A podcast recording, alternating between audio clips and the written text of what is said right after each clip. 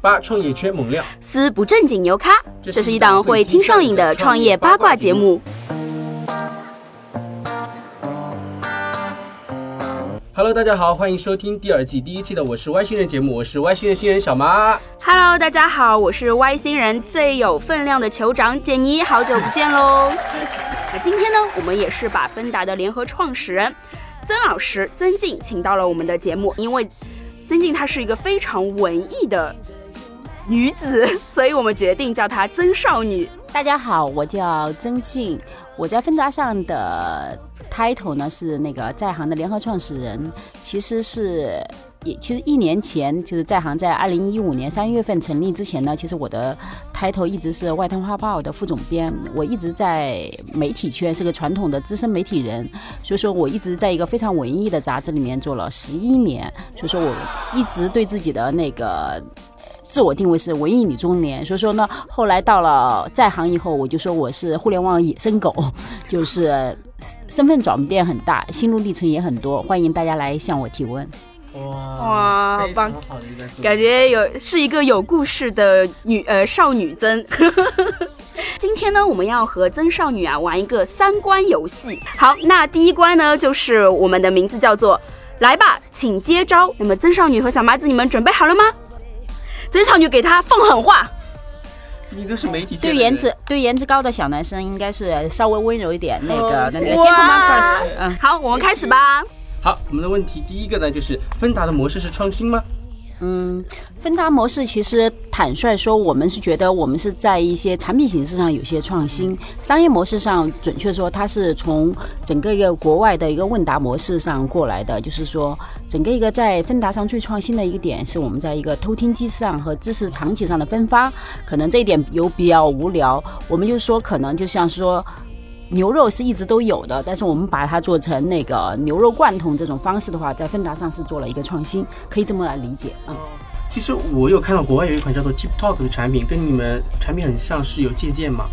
嗯，这款产品我们倒是真的没有借鉴，因为整个一个其实芬达它其实是在利用了微信的端口。最开始我们在做，而且我们最有意思的是把它游戏化了，然后把那个就是偷听那个机制，我大家有注意到，以前最开始的时候，在之前这种语音的问答的其实并不多，首先是，而是说以偷听的机制去鼓励一个回答者来做这件事情的时候，更从来没有，在这个机制上我们绝对是创新，所以说 TikTok 它应该是没有这个机制的。嗯，明白明白。好，我们问题二就是芬达的热度已经没有之前那么强烈了，打算怎么保持一直火下去呢？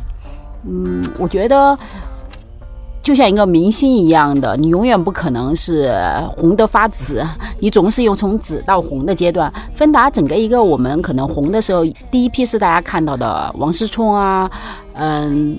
冯仑啊，包括李银河啊、周国平老师啊一起上来可能带动的，但其实，在第二批里面，我们其实是暗流涌动，我们在走更加专业化道路。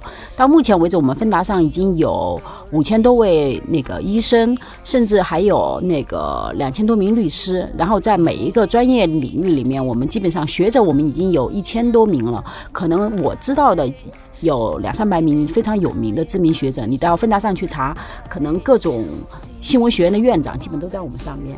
所以说，你能看到的是个完全不一样的。可能在一个冰山一角看到的是明星，明星冰山下面其实是有无数大量的专业人士在里面。第四就是王思聪在入驻芬达时，你们担心他定价太高，然后没有人提问，所以内部团队去做了水军吗？因为他当时上来就三千块钱，我觉得大多数互联网的小白们的工资可能都是六千到七千，就是说基本上一半的工资。所以说这个时候我们会号召一些中层，我说你们有胆量就自己去提，公司是不会报销的。所以说就看谁的智慧了。然后的确是提提了几个，然后比较好玩的是，我知道某一位高管提了一个关于科学素养的问题给王思聪，王思聪并没有接招。我们介绍你也有上王思聪几个问题，然后他回是。是。是。答你了，对吧？是。提的是。是。问题是。作为亚洲首富的儿子，还有什么买不起，对吗？对对对对，那是。的确是。王思聪是。第一个回答我的，呃，不，我是。第一个被回答的对象。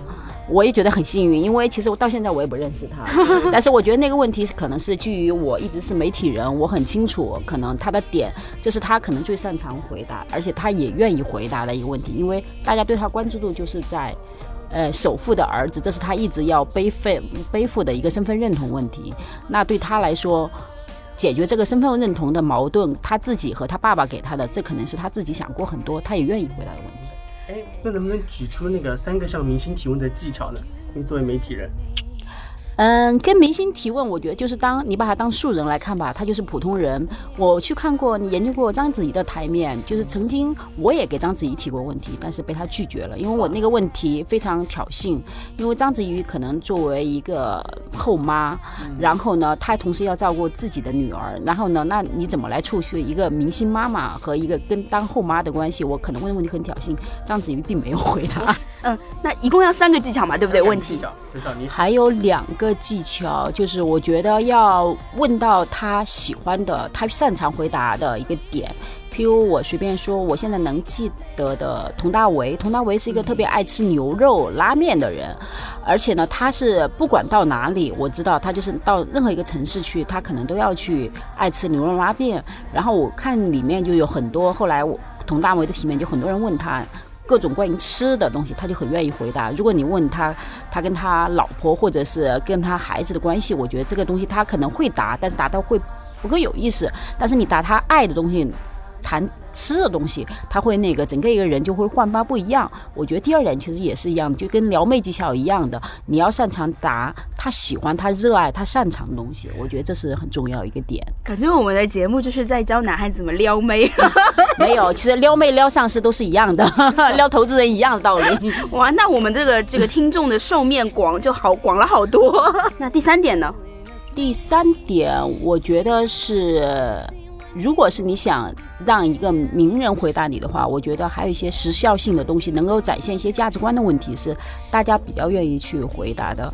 因为像冯仑老师，他是一个非常好的一个房地产商人，但同时呢，他是非常愿意帮助一些年轻的创业者。可能还有关于就是对中国的一个房产市场的一些判断，在这个时候呢，我觉得你可能问一些能够展现你自己的知识含量的东西。他可能更愿意回答，我觉得这点很重要。就是说，你是一个普通人，你通过芬达这个地方，你可能能够有两三个段位的层面，能够接触到冯仑老师，可能你也能问到巴蜀松和毛女士。如果有这个机会，又非常。不，那个非常廉价也很便宜的情况下，那可能考验你就是你的提问者的知识含量储备。那你在可能你想想，可能跟你的一起 PK 的可能有上千名人的时候，这个时候你如果是对实时把握更多，在一个题面上能解。展示你更多的才华，我觉得做一些更多的分析，我觉得这块是会胜出几率很大。多看报，多读书，自身的涵养还是特别重要的。对，哎，刚刚我又听到我们的曾少女说，就是时效性是一个很重要的因素嘛。那我们今天好像知道，今天是奥运会开幕的第一天。嗯。那关于这个时效性，我们的芬达是不是也会抓住一定的时效性去抓住呃，去吸引我们就是呃用户的眼球？是我们其实。呃，感谢啊，给我一次做软广的机会。我们节目是这么，我我们我们就是这么的软，我们一点都不硬。我们其实准备了很久，芬达因为在上面有一大批中国的前线报道，当然你知道的，杨毅、苏群老师，包括冬日娜都在上面。但是其实我们也特别为了我们的。那个提问者准备了很多，可能我们曾经年少的偶像。我们其实今天在分达上有二十一位奥运冠军在上面，前奥运冠军，包括高敏。高敏老师是刚刚前面几个小时，我我们在群里面讨论，他刚刚到到达里约热内卢一口气回答了二十多个问题。如果大家有什么感兴趣的，可以他随时在那个现场积极反应，他是在现场的。还有此外的有莫慧莫慧兰啊，还有那个包春来呀，这些包春来也在。所以说呢，我觉得大家可以。不要错过这些机会，因为我觉得这些都从前都是在我电视机上看到的一些人，然后你们可以让他们来帮助你去分析一些问题，我觉得会比较有意思。嗯，我们下一个问题就是芬达上的娱乐八卦比较多，如何提高干货内容的占比？因为对我来说，我肯定是看娱乐八卦比较多的。你就是这种肤浅的人，你有颗敏感的心，对世界很敏感的心，应该这么说。其实我们一直我像我刚才说的一些。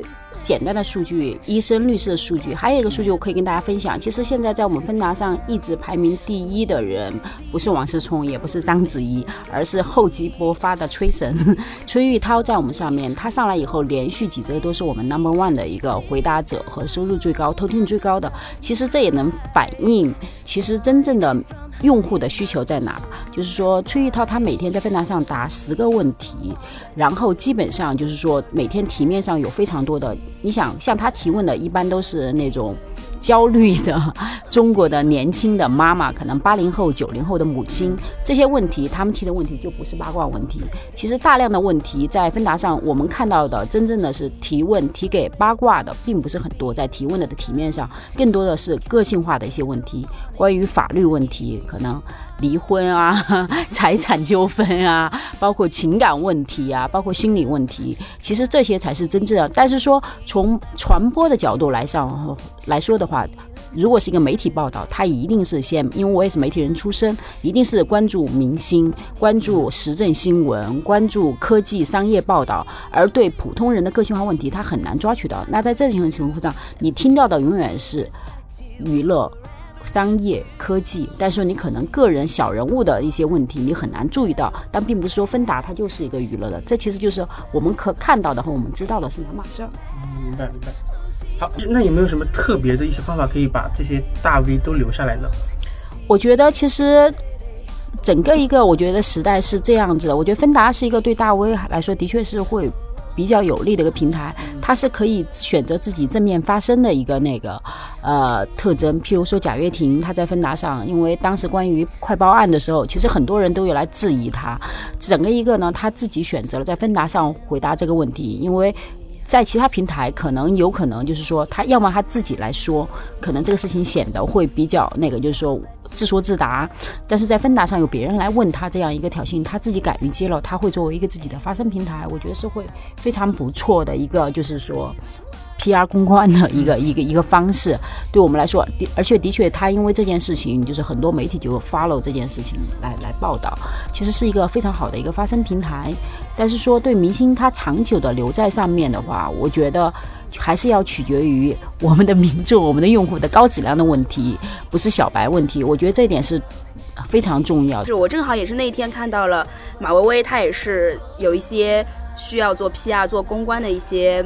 需求嘛，然后她就是因为微博上的一些不当言辞，那他就选择了去芬达上面做一个危机公关，也就是别别人问了他这个问题，然后他选择在芬达上面回答。我觉得这个举措确实是对明星来说是一个很棒的一种措施。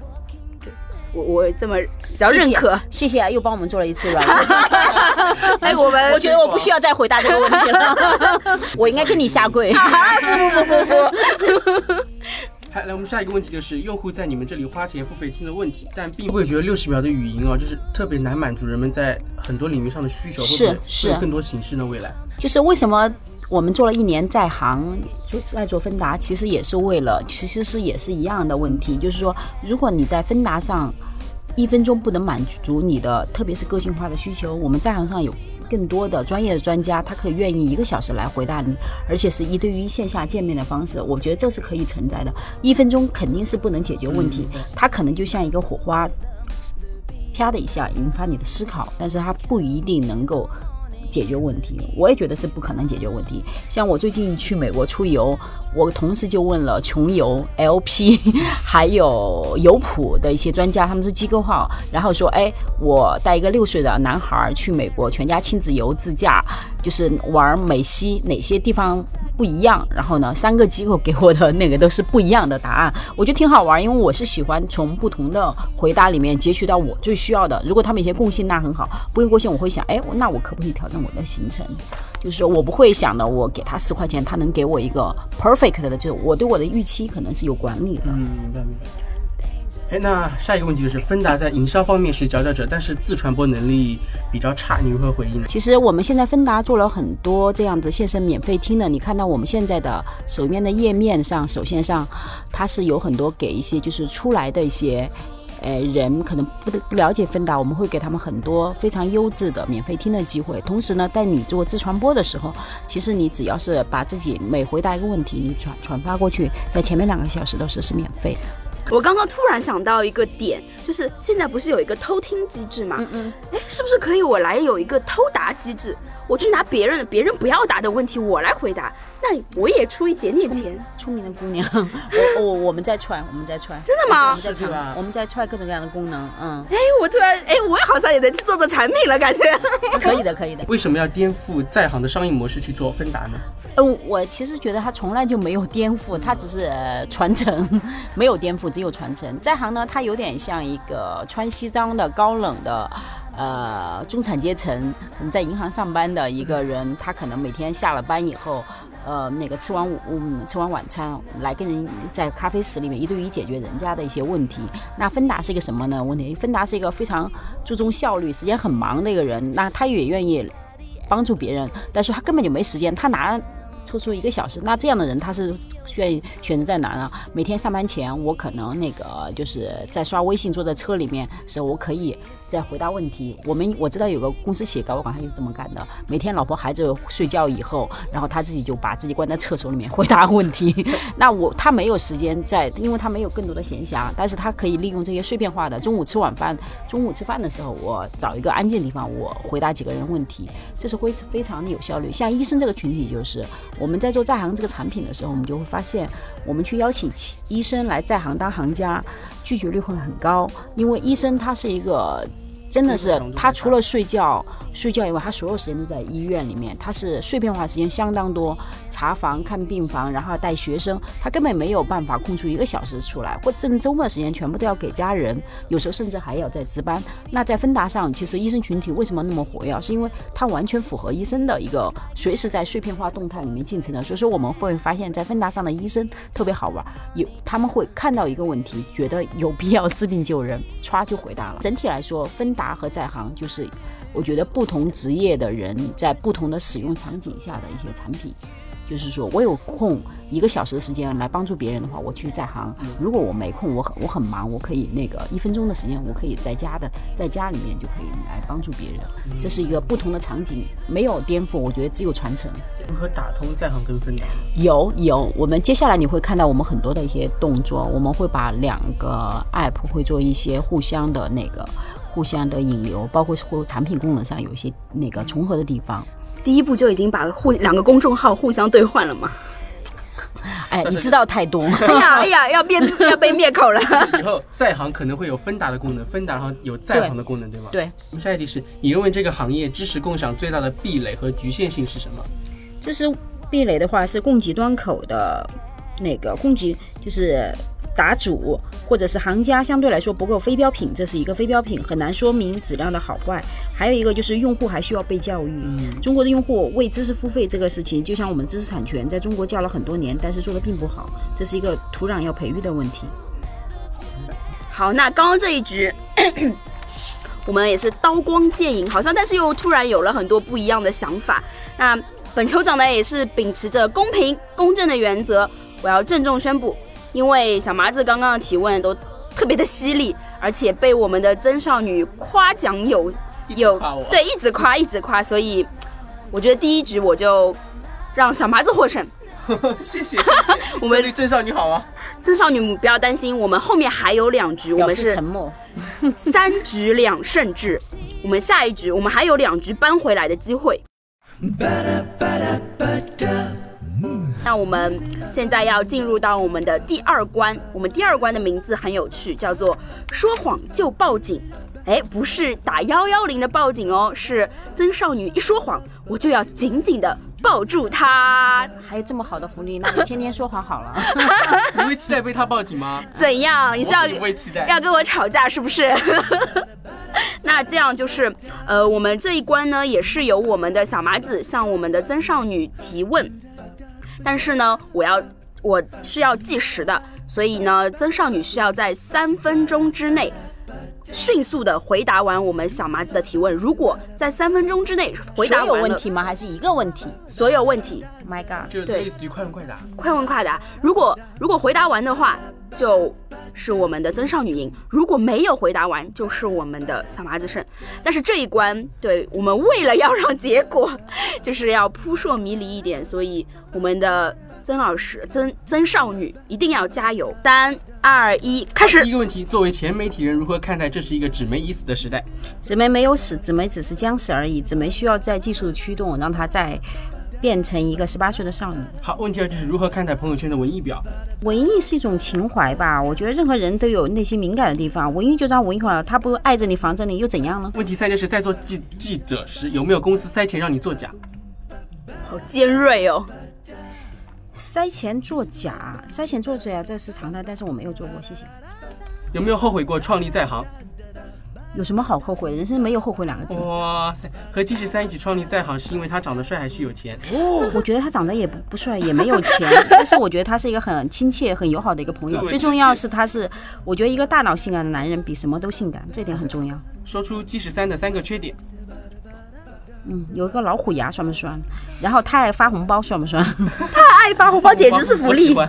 然后对天气过于在乎了，我觉得这也是个缺缺点。我们公司经常会因为天气各种原因要求大家那个不要来公司，他太过于关注天气。全是福利哎！对的，和金十三撕逼撕逼后谁先认错？那要看谁对谁错了。一般上我们不会撕逼，因为我们俩都是成熟的中年男女。特别温和。金十三是如何用薛定谔的猫来撩妹的？我觉得杰森这个是觉得好玩吧，他自己又是一个有童心的人，童心的。就给别人的话会觉得很好玩，给我这种我肯定会觉得切啊，下一题是明星来有收钱吗？没有。假设在社交场合偶遇竞争对手，想对对方说什么？偶遇对方，那只能微微一笑了，相逢一笑了，还能怎样？好，下一题是公司最特色的福利。我们公司吃货特别多，可以在公司随便吃，然后啊。包一日三餐，而且长腿妹妹也很多，然后那个懂科幻的那个程序员尤其多，可以跟他聊科幻。我们曾少女要回答快一点了。如果在厕所听到下属骂自己，会有什么样的反应？他今天一定是心情不好。哦，我们曾少女真的好暖心哦。下一题是对颜值高和颜值低的下属有区别对待吗？没有，这对能力有高低的有区别对待，颜值高的对我来说不存在。好，之前在网上有爆出你们约稿之后爽了别人的稿，解释是没有预算，所以你们公司是特别小气吗？嗯，不是，是因为不适合，倒不是因为没有预算。预可能我觉得这是一个礼貌的一个回答。好听，我们是两分五十八秒。天哪，你是故意让我赢的是吗？没有，真的真的。我们都是计时的，你不要。我们是计时的，我们真的是计时的。问完这些，你还会爱我吗？曾少女，都是公司逼我的。天哪，你刚刚问这么尖锐的问题，吓死我了。曾少女么么哒。对，那我们第二轮就是我们的曾少女获胜，我们的第二关，好不好？那现在的局势就很很有竞争力啦，一比一喽。那我们就要进入到第三关的游戏。嗯，第三关叫做“有胆来挑战”，需要我们的曾少女在两分钟之内边玩拼图边回答小麻子的问题。嗯，好。小麻子，你准备好了吗？我准备好。三二一一。好，第一个问题是如何抢走对方专业性的大 V？如何抢走专业性的大 V 啊？我觉得我们不需要抢啊，我我们的能力很强，基本上别人抢不走。这是大 V 自己被你们吸引过来的吗？对。哦，好，第二个问题是，知乎用户的水准和知识性较强，并且有知乎这个平台做基础，芬达如何抓住自己平台高水准的用户呢？嗯，我觉得就是说，让用户看到更多自己的问题被回答，然后引导他们有更多有趣的问题去提问，然后解决他们实际需求，这是最重要的。好，下一个问题是曾老师，呃，曾少女如何看待网友说的直呼抄袭芬达呢？其实互联网和文章就是天下文章一样的，就是产品总是有借鉴的，无所谓。关键是谁能抓住用户，谁能让用户的体验更好，无所谓。永远都是在那个竞争的一个状态里面，关键是要做得更好，自己做得更好。这题是网友问的，不是我，是网友。是吗？世界上没有那个没有那个，就是不要看待抄袭这件事情，而是说你要自己做得更好。我觉得这最重要，做你自己就好了。好，我们下一题是有考虑过和知乎合作吗？嗯，并没有，并没有，说明直呼太弱了吗？我觉得就是两家公司怎么合作。好，下一题是你觉得芬达和直呼谁能笑到最后？难道你想要期待我们曾少女说其他其他家吗这？是芬达，蜜曾少女坐在我旁边。谁做的最好，谁就是要要。当然，我对我们自己有信心。嗯，你考虑过来投资我们吗？好，我们有很多投资人，我知道。哇，那要给我们介绍一下了。好，下一题是：如果直呼开天价挖你跳槽，你去吗？当然不去。我是一个有职业、有操守、有道德的人。如果别如果别的平台挖我，我也是不会去的，因为我最爱的就是我们节目，我是外星人。哎呀，你要是你就是趁机表忠心喽，对的，老板并不在。老板。好，下一题是其他像大公、格问这样的平台，未来还有发展机会吗？我觉得未来都是一切皆有可能，并不清楚，只能做自己。好三、二、一，结束。嗯，好，如果让我来玩这个，我肯定也是玩不好的。呃，这个很难的，因为如果我在完全我在完全没有被打扰的情况下，我一个人也玩了四分零八秒。没事，我一直是智商比较低的那种。我也是，不用不用不用安慰我，我们也就情商高一点，颜值高一点啊，我知道是吧？刚刚也说了嘛，是一个三局两胜的游戏机制。嗯，我们就是有一个惩罚，那曾少女需要在朋友圈里面呢安利我们的节目。我来念一下我们曾少女发的朋友圈内容吧。是。某中年妇女在我是外星人节目被主持人狂拍马屁，人生第一次被叫做曾少女。好吧，曾少女呼唤各种男神女神来玩，然后她艾特了三个 CEO，好棒哦！谢谢我们的曾少女帮我们又打了一个好大的广告，这个广告打的溜。打得溜，打得溜。人生就是互为那个朋友，互为软广。是是是是是。那我们现在就是，呃，最后也是我们节目的最后一个环节，就要听我们上一期嘉宾，就是天天果园的 CEO 留给我们曾少女的题，然后让曾少女来回答一下。如果哪天你太太或者女朋友跟你讲，在她和公司之间选择一个，你怎么选啊？作为女性，我肯定会选择家庭的，因为人在一个人去世的时候，你想到你闭上眼睛，你觉得什么是最珍贵的？一定是亲密的关系。我觉得这可能对我来说，肯定永远是会是这样子，不管哪个时候。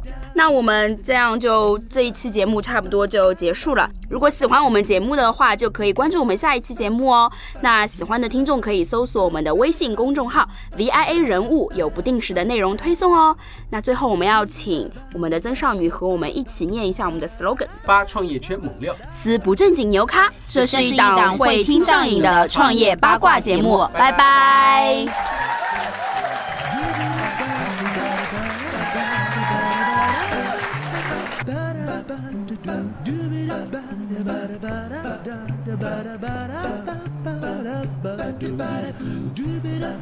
Ba da ba da ba da ba da ba da ba da ba da ba da ba da ba da ba da ba da ba da ba da ba da ba da.